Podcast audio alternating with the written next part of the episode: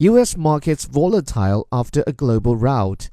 Investor fears over inflation in US spread abroad.